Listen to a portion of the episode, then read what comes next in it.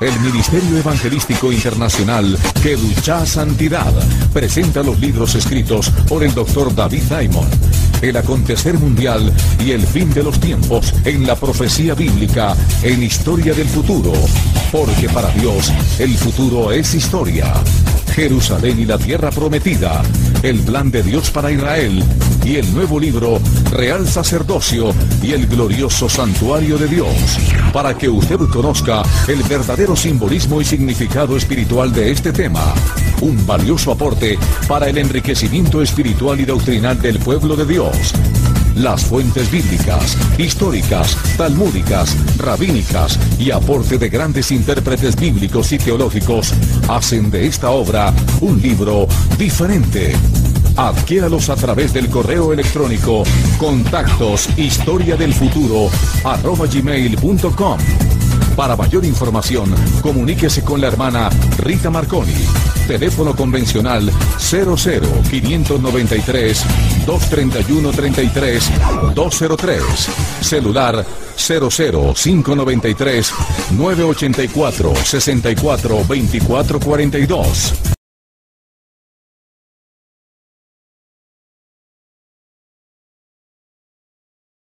El siguiente tema, el título 191 a, a, cargo del doctor Nelson Zavala, su propio hijo basado en Romanos 8:32. Adelante, mi doctor Nelson. Saben que para poder ver este tema, cuando lo recibí de parte del pastor Arturo que me mandó la información que tocaba, lo primero que vi fue el sentido de posesión de parte de Dios. Esto es algo impresionante. Mire, si Dios no fuera quien es y su Hijo no fuera Dios, el mismo encarnado, no tendría valor esto que podríamos titular el día de hoy. Mire lo que dice. Romanos capítulo 8, versículo número 32. Dice, el que no escatimó ni a su propio Hijo. Vea usted, ¿Quién no escatimó a su propio Hijo? Dios, Juan 3:16, porque de tal manera amó Dios al mundo que ha dado. Ahora, yo le pregunto una cosa. ¿Hay acaso una extrema obediencia aquí? O sea, ¿quién es Dios para decirle a su hijo, tú te vas a morir por, por esta humanidad? ¿Le parece que sería el perfil correcto? La única manera de entenderlo es que el mismo Dios haya venido a esta tierra en la persona de su Hijo. Y Él mismo haya entregado esa vida por nosotros. Por eso cuando dice su propio Hijo, está hablando de sí mismo, de algo que le pertenece, algo que es de Él y que es Él mismo. Pues escrito está como lo vimos en Colosenses 1.16, si mal no lo recuerdo, 15, Él es la imagen del Dios invisible, el primogénito de toda creación. Maravilloso. Él mismo se entrega a sí mismo, su propio hijo, o sea, algo de él con una posesión de él. Eso es maravilloso. yo pregunto algo, ¿quién haría eso? Hubo un hombre que lo hizo, Abraham. Creyó a Dios, iba a hacerlo, ¿verdad? Pero no era su propio hijo. Usted me diga, pastor, no me confunda. No, no, no. Recuerde que Sara era estéril. ¿Quién le dio ese hijo? Dios le pertenecía al Señor. Y aquí viene la reflexión de esta noche. Dime algo que sea tuyo. Arturo, dime algo que sea tuyo. Luis Antonio, dime algo que David. No tenemos nada. Ni la barba de Arturo es ya. Ni la barba siquiera. Nada. Y menos ese estilo vikingo ahí. Nada absolutamente. Lo que quiero decirles es que Dios sí puede decir eso. He dado a mi propio hijo, porque a Él le pertenecen todas las cosas. Y Él se pertenece a sí mismo. Pero ¿qué podemos nosotros dar? La dependencia de Dios y a su propio hijo es tan grande, tan hermosa, que es la única posesión real que nosotros podemos decir que tenemos porque Dios nos lo ha dado. Mira lo que dice. El que no escatimó, Romanos 8:32, ni a su propio Hijo, sino que lo entregó por todos nosotros.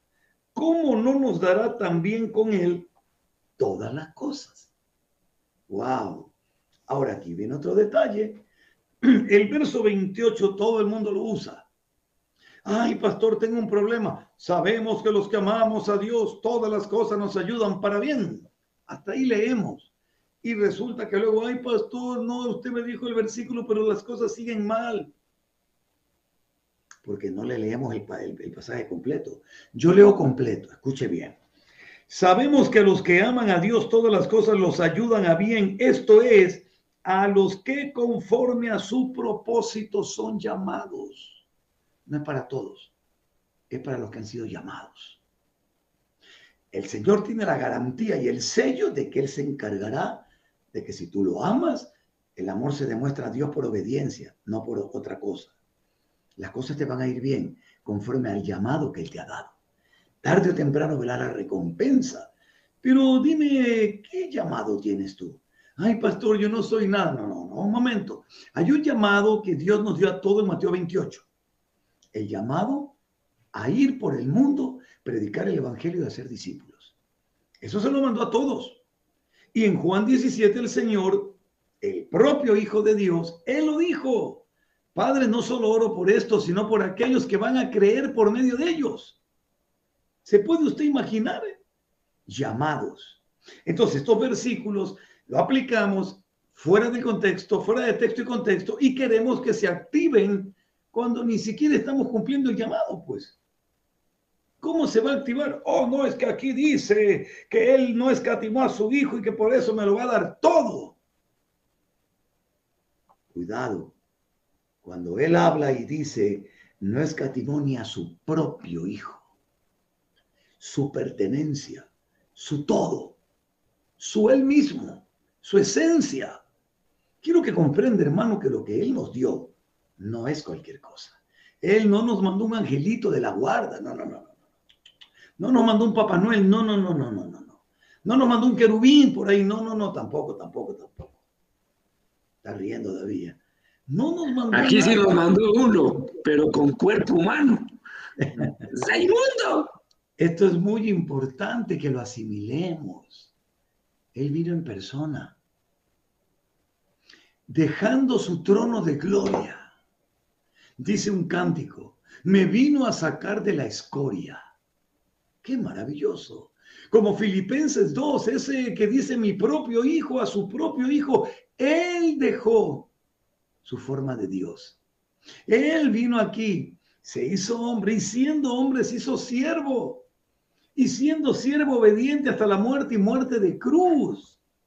Amigo mío, ¿cómo pudiéramos un poquito por lo menos tomar de ese propio hijo, como dice el Padre, y recordar que no eres solo tú que le perteneces a Él, sino que Él ha permitido que Él sea parte de tu vida, de que no te muevas, de que no respires siquiera, si no entiendes que aun cuando respira lo estás invocando, porque escrito está, todo lo que respira alabe al Señor. Esto es hermoso. Cuando Dios dice, mira, lo que yo te estoy dando es algo mío, mi propio hijo. O sea, esto no es prestado, alquilado, rentado, no es leasing, no es hipoteca, es mío. Dios eterno. Yo solo quiero en esta breve intervención, que por cierto ya se me quitó hasta el cansancio, gloria a Dios, yo lo que quiero es que valoremos lo que nos dio algo de su pertenencia, su especial tesoro para hacernos a nosotros especial tesoros delante de Él por medio de su propio Hijo, no es el ajeno. Por eso mucha atención con nuestros amados, que cambian el nombre dice que no fue Isaac, que fue Ismael. No, no, no, no. no. La palabra no dice Dios de Abraham, Isaac y de Ismael. No, no, no, no, no. Dios de Abraham, de Isaac y de Jacob de Israel. Es Isaac. No cambia, no es Dios de Abraham, de Ismael, perdón, y de Jacob. No, es Dios de Abraham, Isaac y Jacob. Esto es muy importante y de ahí viene nuestro Mesías. No podemos cambiar y poner a nuestro Mesías, que es mi propio hijo, dice el Señor, como un profeta más. De ninguna manera. Aún el ciego, el ciego, creo que Juan 9, si no me equivoco. Con esto concluyo, si me lo permiten. Sí, Juan 9. En el relato del ciego hay, escuche bien, cuatro tiempos importantes de revelación. La primera revelación, cuando le preguntan quién te devolvió la vista, en el verso 11 él dice, aquel hombre que se llama Jesús. Para este ciego en principio era un hombre el que le había devuelto la vista, pero a medida de que avanza y comienza a hablar, en el verso 17, entonces volvieron a decirle al ciego, ¿qué dices tú del que te abrió los ojos? Y él dijo, que es profeta. ¿Cómo? de hombre pasa profeta. ¡Qué maravilloso! Ve usted quién es, usted tiene que aprender quién es aquel que el Padre dice mi propio hijo. No solo fue un hombre, no solo fue un profeta, aquel que fue anunciado a Moisés. Desde el Antiguo Testamento, Dios le habló a Moisés y le dijo que le daría un profeta al que oiría. Escuche bien, por eso la voz vino del cielo en la transfiguración y dijo, este es mi hijo amado, a él oí, a él. Pero muchos no hicieron caso, tú y yo sí. Y lo hemos oído y esta noche lo seguimos oyendo y luego concluye las segundas dos partes. Mire, dice la palabra de Dios que en el verso 35 lo votan al ciego, ya no era ciego, ya veía, pues por eso lo votaron. No ve que a esta gente le convenía tener gente ciega, no que vea. Es como hoy en día, si tú ves, no te quieren. Si eres cieguito, venga para acá, te llevan donde ellos quieren. Ponga atención. Oyó Jesús que le habían expulsado y hallándole le dijo, ¿crees tú en el Hijo de Dios? ¡Wow! Ya no hablamos del Hijo del Hombre. Ya no hablamos del profeta. Ahora lo llevo a otro nivel. Tú sabes, tú crees quién es el Hijo de Dios. Y respondió y le dijo, ¿quién es para que crea en él? Y Jesús le dijo, pues lo has visto y el que habla contigo, Él es. ¡Wow! El propio Hijo de Dios se revela como hombre, como profeta, como Hijo de Dios y alerta que a este le pasó lo que le pasó a Tomás. Cuando recibe esa palabra, se le quita toda la venda y penetra con su mirada al mismo tercer cielo, porque el ciego, ya no ciego, veía física y espiritualmente, le dijo a Jesús, le dice, pues le has visto. Y el ciego dijo, creo, Señor. Y le adoró. Le adoró. Dios. Adorando a un hombre, solo a Dios. Dios. ¿Qué relación tuvo? Dios. ¿Sabes tú quién es el propio Hijo de Dios? No fue solo un hombre, a un profeta. Es el propio Hijo de Dios, el mismo Dios que vino a salvarte. Aleluya. Gloria a Dios. Impresionante, impresionante. yo me quedé quieto, bro. Yo pensé que iba a seguir. Está muy bueno esto. Oye, pero es, que ese es el concepto que este hombre tenía. Eh, David, este tema es maravilloso porque Dios te pone un hombre común y corriente. Un hombre común y corriente para que tú entiendas y entendamos todos que esto no es cuestión de cuántos títulos tengo yo o cuán larga es la barba de Arturo. No, no se trata nada de eso. Se trata de cuán sencillo es tu corazón para que Él pueda revelar la grandeza de su gloria. Por la sencillez, no, no, no necesito, oh, que los pastores, no, no, no, no nos enaltezca a nosotros, enaltezca el nombre de Dios. Mientras más sencillo es tu corazón, más humilde, más revelación vas a tener. Mientras más reconozcas. Fíjate cuando decía Luis Antonio algo en las peticiones, a veces la gente ora, Señor, y yo te prometo que no voy a pecar. Yo no puedo prometerle eso a Dios. Yo no puedo. Lo que yo puedo decirles, Padre, por favor, te ruego que no permitas que yo caiga en tentación. Pero pastor. Porque yo no tengo la capacidad para no pecar, pues. No la tengo. Entonces, ¿cómo me voy a comprometer con Dios con algo que yo no puedo vencer y que el único que puede es su propio Hijo, Jesucristo? Pero sí le puedo decir, Padre, te puedo asegurar que por tu palabra por tu simiente santa que está en mí, creo, como está escrito, que el diablo a mí no me toca. Uh, adelante, David.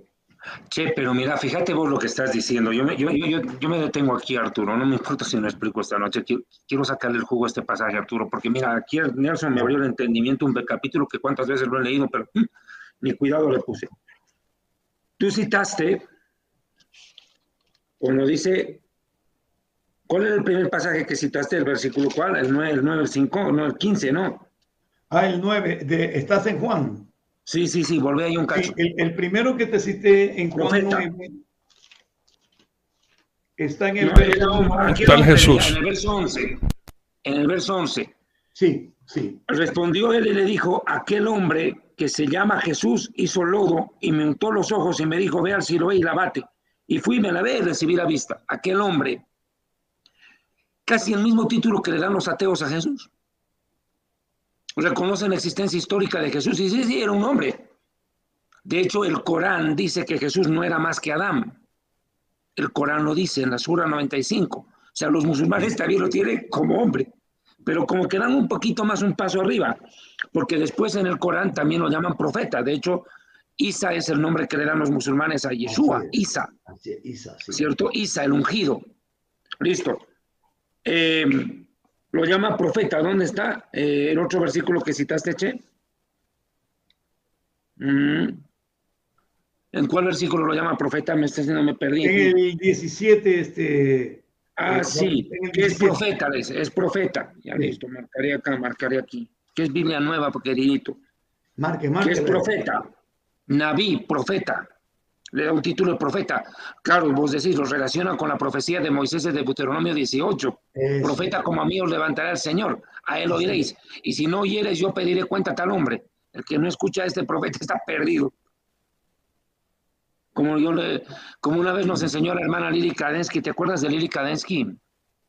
Pajarito, pajarito. La hermana judía Lili Kadensky que entrevistamos, que sobrevivió a campos de, de concentración. ¿Te acuerdas lo que ella contaba? Dice que cuando ella se encuentra con judíos, esta señora es judía, sobreviviente del holocausto, creyente en Yeshua, dice que le pregunta a los judíos, ¿ustedes qué piensan de Jesús? Y por quedar bien le dices, era un profeta. Bueno, entonces si es profeta, obedezca. Listo, no hay más. Si es profeta, hay que hacer caso. Mira, pero aquí hay otra cosa que, que tal vez tú te saltaste y yo me detuve ahorita en lo que leías. Dime, dime. Fíjate en el verso 27, lo llama milagrero, implícitamente. Fíjate lo que dice. Ya, ya no es solo profeta, es milagrero, porque mira lo que dice. Verso 24, volvieron a llamar al hombre que había sido ciego y le dijeron, da gloria a Dios. Nosotros sabemos que ese hombre es un pecador. Y este responde, si es pecador, no lo sé, todavía no está seguro. Una sola cosa sé, que habiendo sido ciego yo, ahora veo, le atribuí un milagro. O sea, más que profeta, porque Juan el Bautista fue profeta y nunca hizo un milagro. Juan el Bautista nunca escribió un libro. Nunca sanó ni siquiera un agripado. Por ende, y sin embargo es el más grande de todos los profetas. Más grande de todos. Le atribuyó señales. Por eso, milagro, pues. Le atribuyó señales, milagro. Milagro, señal, o sea, no, no, no, digo milagrero no en el sentido despectivo. Exacto. Sino en el Un minuto, de- por favor. Dicen que estamos sin audio. Perdón. Hace rato estamos sin audio. Eso es en el canal del Pastor Raimundo. En el canal del Pastor Raimundo, en el canal de Casa de Oración, dile un amigo, estamos perfectamente. En la casa de oración de un Sí, amigo, ahí eh, en, mi, en mi canal, en mi canal también está todo bien, ¿ah? En el canal del pastor de Nelson Que también. la gente, oye, María. el problema pasa con la gente que, que, que, que ni no ve bien y mandan información Es para colgarlos, mano, distraen, ya. Eh, las suegras, consigas una escoba y vuelen. Ahora hay otro punto aquí que me, que me va a este punto. Ahí va a un punto superior, o sea, ya no es solo hombre, no solo profeta, no solo hace milagros, sino que es hijo de Dios. Hijo de Dios. Es, es un título honorable. ¿Crees tú en el Hijo de Dios? Pero mira lo que le dice. Señor, y le adoró. Señor. Lo que hablábamos ayer en el programa. no sé quién fue. ¿quién, quién le tocó explicar el título Señor ayer? Esta voz. Alguien usó el título Señor, el Kyrios. En griego, Adom en hebreo, que lo coloca en nivel de Dios. Dijo el Señor a mí, Señor. El Salmo 110, verso 1. Y aquí lo está reconociendo en ese sentido. Es tremendo. el cieguito no estaba tan ciego, más ciegos estaban los que veían. Sí. Terrible. No iba ciego que el que no quiere ver, este sí llegó a ver. Recupera la vista física y obtiene un nivel de revelación y luz espiritual, de visión espiritual admirable en cuestión de segundos. Porque Yeshua hace algo aquí con él que se ve solamente con la samaritana. Yo no veo otro pasaje donde hubiera ocurrido una cosa así. A la samaritana dice, cuando venga el Mesías, él no dirá todas las cosas, soy yo, le dice. Y aquí fíjate lo que le dice este cuate. ¿Quién es el Señor para que yo crea en él? ¿Quién es Señor para que yo crea en el Hijo de Dios? Soy yo, le dice. Y creyó automático. A los dos que se les reveló directo fue a la samaritana y a él. Y este cuate ya era un perseguido porque lo echaron de la sinagoga. Porque si tú miras, el versículo 22 es contundente. Esto dijeron sus padres, ¿no? Porque tenían miedo de los judíos, por cuanto los judíos ya habían acordado que si alguno confesaba que Yeshua es el ungido, el Mesías, para fuera de la sinagoga, hermano. Echando de la sinagoga. Y ahí es donde se produce por primera vez la separación entre los judíos tradicionales y los judíos creyentes en Yeshua. Y empieza a darse esa separación, a reunirse por separado, cosa que antes no ocurría, porque todos estaban revueltos en la misma sinagoga y se armaban tremendos debates. Por eso Pablo entraba a una sinagoga y armaba el alboroto en cuanto empezaba a predicar. Hasta que después los expulsan y el judaísmo mesiánico tiene que verse obligado a reunirse por separado de los otros grupos judíos que ya le precedieron históricamente ¿no? y que se quedaron, ¿verdad?, en la revelación de, del Tanaj, del Antiguo Pacto, más las tradiciones rabínicas como la Gemara, la Mishnah o el Talmud. En cambio, ya el mesiánico acepta el Nuevo Testamento, lo aceptamos. ¿no? Oye, David, pero la revelación de este ciego es muy amplia, ¿eh? Porque dicen que se habían puesto de acuerdo los fariseos para que cualquiera que dijera que Yeshua era el Mesías, lo expulsarían. Y ahí finalmente lo expulsan. Pero tú sabes, tú sabes lo que ocasiona que Y los padres se le lavan las manos. Sí, pero mira, es que realmente es maravilloso, ¿no?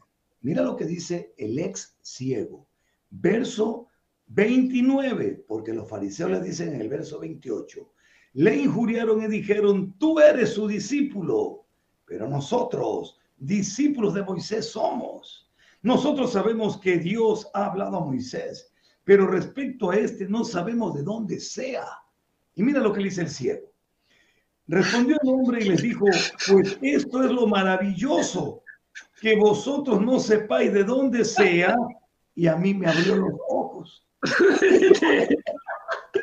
Ustedes son los ciegos, no saben ni lo que pasa, le dice. Pero tú sabes lo que el ciego le está diciendo. En otra palabra, mira, qué maravilloso. Ustedes no saben de dónde, pero yo sí, pues. Porque yo lo Claro. estoy viendo. Yo sé que Él es el Hijo de Dios. Yo sé que Él no es solo un hombre. Yo sé que Él no es solo un profeta. Yo, no- yo sé que Él no es solo un milagrero. Yo sé que Él es el Hijo de Dios. Y yo sé que Él es Dios. Pero es que ese era ciego, no era sonso. Fíjate lo que dice en el verso 27, era ciego, pero no sonso. Fíjate lo que le dice en el verso 27. Ya les he dicho, ya les expliqué todo lo que hizo conmigo. ¿Por qué quieren volver a oír esto de nuevo?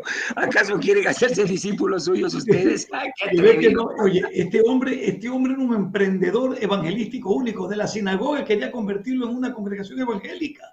Ah, ustedes son hermanitos también, vengan por acá. Oye, pero es que la pregunta que les hacen los fariseos, que por- pregu- es como que yo les digo, a mí me vienen a fregar tanto los ateos, tanto hablan, vienen a fregarme la vida a los ateos. Digo, ustedes hablan más de Dios que yo, hermano. ¿Quién es el creyente? Si una vez decir, hace Eh, oye, es un buen punto. Bueno, tanto hablan de Jesús que ustedes que quieren ser sus discípulos. Muy buen punto. Claro, tanto pregunta, ¿para qué pregunta, hermano? ¿Para qué Mira lo pregunta? que Dice el verso 33. Nicodemo lo habrá dicho por compromiso, por agradarle, por, por, por simpatizarle a Jesús, pero el ciego lo dijo de corazón. Si este no viniera de Dios, nada podría hacer. Sabes que yo siempre en mi corazón he pensado que lo de Nicodemo fue de boca afuera. ¿Y sabes por qué? Por la respuesta de Jesús. Porque Jesús en la respuesta, Jesús en la respuesta a Nicodemo lo revuelca, lo deja como un ignorante. En cambio, a este no. A este lo deja como un creyente que necesitaba ya hacer el gol, ya hacer el gol, nada más. Ya había eludido a todos los rivales, a los fariseos se los quitó del camino, los gambeteó, los dejó tirados en el piso como en un partido de fútbol. Solo le faltaba hacer el gol. En cambio, con Nicodemo no. Él dijo, sabemos que vienes de parte de Dios, porque nadie puede hacer los milagros que tú haces. Oye, le dice, si no naces de nuevo no te salvas. ¿De qué me hablas? ¿Eres maestro de Israel y no entiendes? Ignorante. A este no lo trató así. Yo siempre he tenido la idea de que Nicodemo no fue tan, tan, tan, tan. El ciego, el ciego haciendo de maestro. Desde el principio dice el ciego, ya no era ciego. No se ha oído decir que alguno abriese los ojos a uno que nació ciego. Si este no viniera de Dios, nada podría ser. Y los fariseos le respondieron, tú naciste del todo en pecado y nos enseñas a nosotros. O sea que reconocieron que el ciego les estaba enseñando, enseñando. Usted ya no es ciego, usted tiene al Señor, no solo es un hombre que vino a la tierra, Tal vez usted creía así. Es mi propio hijo, dice el Señor, el que envié. Aquel profeta de que les hablé. Aquel hombre que trajo señales y prodigios y milagros. Es aquel hijo mío, mi propio hijo, el hijo de Dios. Es el Señor de señores, a quien deben adorar su santo nombre. Bendito y alabado sea el nombre del Señor que concluye el relato donde Jesús les dice, si fueran ciegos, no tendríais pecado. Mas ahora porque decís, vemos, vuestro pecado permanece. ¿Cómo que veían si no veían?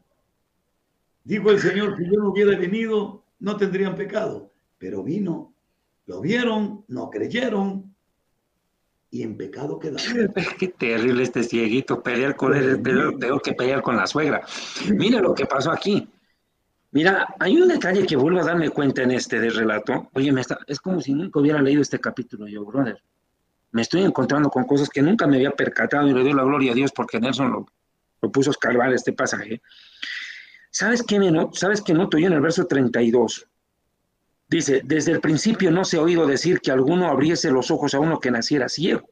Si este no viniera de Dios, no podría hacer nada. Ok, aquí no, claro. Y se acuerdan que ustedes, a ustedes, se acuerdan ustedes que yo en un programa anterior yo les enseñé que en, el, en, la, en la tradición rabínica se enseñaba que al Mesías se le reconocería por cuatro cosas, ¿se acuerdan? Cuatro cosas. La primera por la cual se reconocería al Mesías es por limpiar a los leprosos. Dice, primera. Segundo, segundo milagro, resucitar muertos. Tercero, perdonaría pecados. Y el cuarto, dar la vista a los que nazcan ciegos. Eso decía la tradición rabínica 200 años antes de Cristo. ¿Y sabes de dónde? Lo puedo tratar de... Esperar un cacho. Creo que estoy en el... No sé en cuál de estos dos tomos. ¿Ya? No sé en cuál de estos dos tomos. Pero aquí el erudito judío Alfred Edersheim explica claramente cuál era el concepto del Mesías 200 años antes de Cristo. Y los rabinos habían plasmado la idea. Dice, fácil es que den la vista a un ciego que perdió la vista y la puede recuperar. Uno pierde la vista temporalmente, la quién la recupera. Pero darle la vista a un ciego de nacimiento era una señal rabínica. Y la estaban presenciando delante de sí y no se dieron cuenta, no reaccionaron. Tremendo. Lo que explica Alfred Edersheim en este su libro La vida en los tiempos de Jesús el Mesías. Que este libro, por cierto, les comento, ¿no? Como un detalle está vetado en el judaísmo, vetado. No saben los problemas que le ha causado a este autor, aún después de muerto, con este libro a muchos rabinos. Y ahí explica. No sé si están buscando algo ustedes, compadres. No estoy bien distraídos. Por las barbas de Arturo, ¿qué está pasando? Pues yo aquí encontré la misma palabra de mi Señor Jesucristo, donde le da esas cuatro cosas que este rabino menciona, de pronto leyó el Evangelio de Mateo.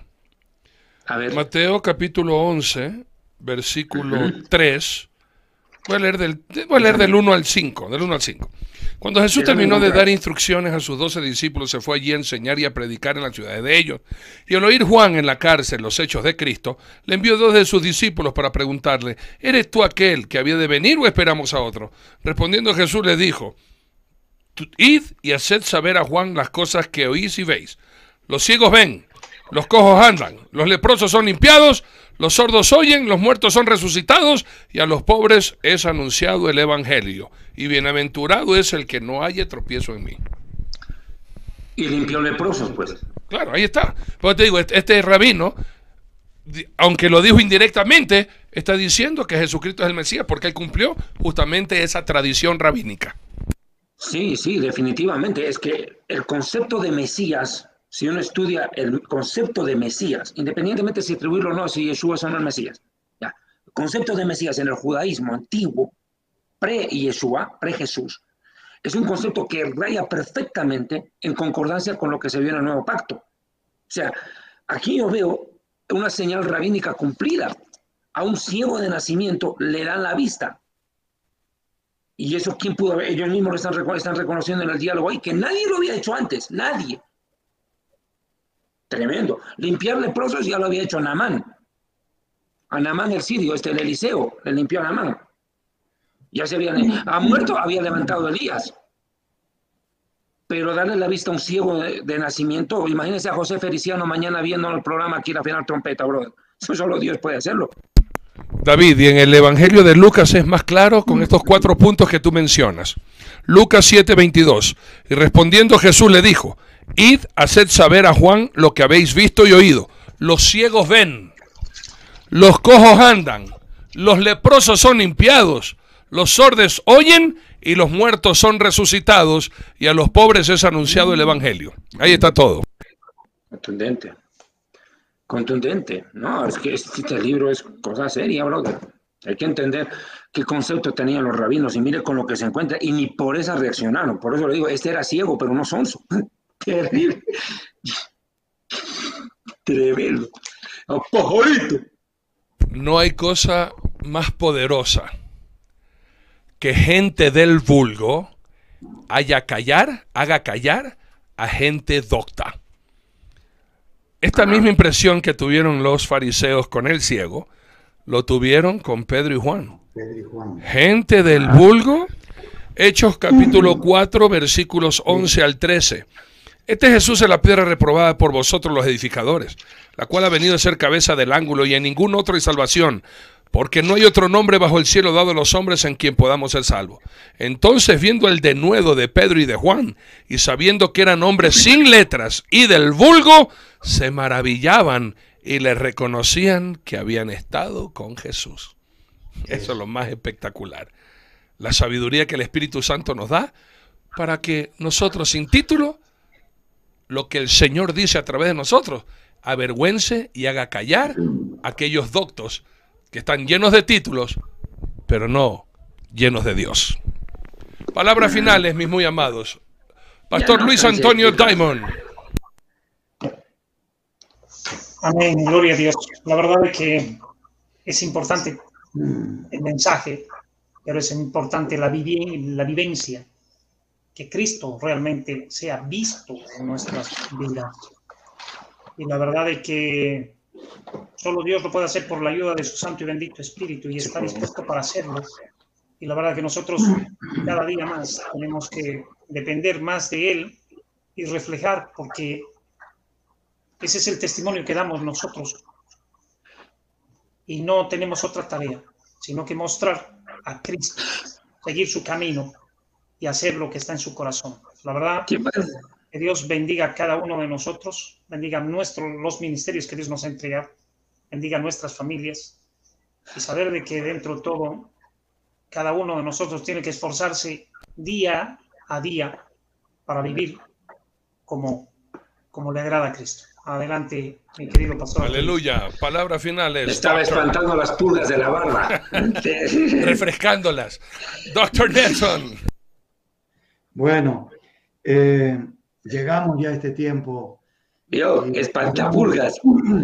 Y vemos la tienda portátil que tiene el pastor Arturo. Saca por todos lados abanicos, bolsos. Eh, eh, yo tengo uno de esos, ¿eh? dos tengo. Es que es linda. Hermosos, hermosos. Es una copa de Kiddush muy linda, muy hermosa. hermosa realmente. queremos recordar los servicios.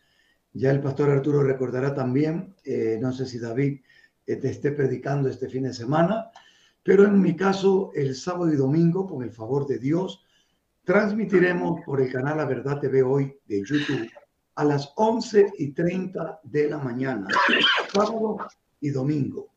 Por lo demás, agradecido con Dios y quiero también expresarles mi gratitud por todo el apoyo, las llamadas, los mensajes que me han dado con respecto a la situación que me pasó con el carro. Les agradezco con todo mi corazón. Me preguntan por Camila, miren la fotito que está en mi WhatsApp.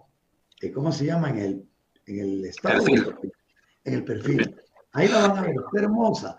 Hoy día la llevaron al, al doctor de los huesitos de la pierna le quitaron el yeso, le tomaron radiografías y el doctor ha dicho que su huesito se está arreglando muy bien, muy bien. Así que le cambiaron el yeso, está muy contenta, ha subido de peso, está gordita. Bueno, está en las manos de Dios. Amén. Está en las manos del Señor. Eh, seguimos creyéndole a Dios. Y yo sé que el Señor nos sigue sosteniendo y que no nos va a abandonar. Así que Arturo, David, Luis Antonio, Raimundo, ausente en cuerpo y presente en el espíritu, que tengan un viernes glorioso, un fin de semana hermoso, que Dios ponga palabra en sus bocas y que muchas almas vengan a los pies de Cristo. Y a ustedes, mis hermanos, los bendigo en el dulce, poderoso nombre de Yeshua y que Él cumpla todas las peticiones de sus corazones conforme a su preciosa voluntad la cual es buena, agradable y perfecta. Hasta el lunes. Aleluya. Doctor David, ¿vas a estar predicando este fin de semana? No, no, descanso. Tengo descanso toda esta semana. Ya la siguiente creo que es la despedida de mi iglesia. Mi pastor me llamó ahora para decirme que voy a predicar, creo, la próxima semana para despedirme. Ya. Aleluya. Mm. Bueno, gloria a Dios. Bueno, muchas gracias ante todo. Buenas noches. Si Dios permite, el día lunes nos encontramos acá en la final trompeta. Esperamos que esté aquí Amén. Ese no necesita abanico, con las alas nomás. Así se refresca. Con la bendición de Dios, mis muy amados, mañana nosotros, eh, después de la cápsula que enviamos en la madrugada, partimos a la selva para estar viernes y sábado compartiendo la palabra de Dios allá en Monte Adentro, selva adentro, predicando la palabra de Dios. Regresamos el sábado. pajarito? es del Tena para adentro, se llama una comunidad Campococha, una comunidad indígena quichua. Hermanos míos, es algo maravilloso. La cápsula el día sábado siempre la mandamos nosotros desde el río, desde el río allá, increíble. Pues bien, mis muy amados, mañana, si el Señor nos permite, les comparto también la prédica, el formato en PDF para la prédica el domingo. Me escribe y yo les comparto. Los amamos con todo el corazón. Acuérdense que el domingo nosotros a las siete y media transmitimos a todo el mundo presencial y también virtualmente el mensaje de este domingo. Pastor Luis Antonio, usted también eh, transmite, ¿verdad? Sí, estaremos en la ciudad de La Paz, Dios mediante, en la iglesia Oasis en la ciudad de La Paz, en el centro de rehabilitación. Diez y media de la mañana, compartimos la palabra ya. All right. Los amamos. Que tengan un espectacular fin de semana. Muchas bendiciones. Y si Cristo no viene antes, el lunes nos vemos para juntos seguir proclamando: ¡Hay vida en Jesús! Dile un amigo. Llévense la menorá. Llévensela. Llévense los pelos de la barba de Arturo Loredo. Tres por uno. Están de oferta. Barba ungida. Con la...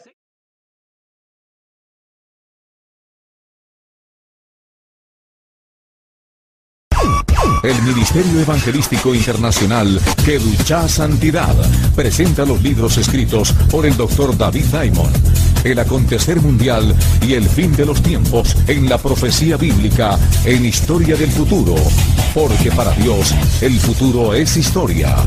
Jerusalén y la tierra prometida, el plan de Dios para Israel y el nuevo libro Real Sacerdocio y el glorioso santuario de Dios, para que usted conozca el verdadero simbolismo y significado espiritual de este tema. Un valioso aporte para el enriquecimiento espiritual y doctrinal del pueblo de Dios las fuentes bíblicas, históricas, talmúdicas, rabínicas y aporte de grandes intérpretes bíblicos y teológicos hacen de esta obra un libro diferente. Adquiéralos a través del correo electrónico contactos historia del futuro gmail.com. Para mayor información, comuníquese con la hermana Rita Marconi. Teléfono convencional 00 593 231 33 203. Celular 00 593 984 64 24 42.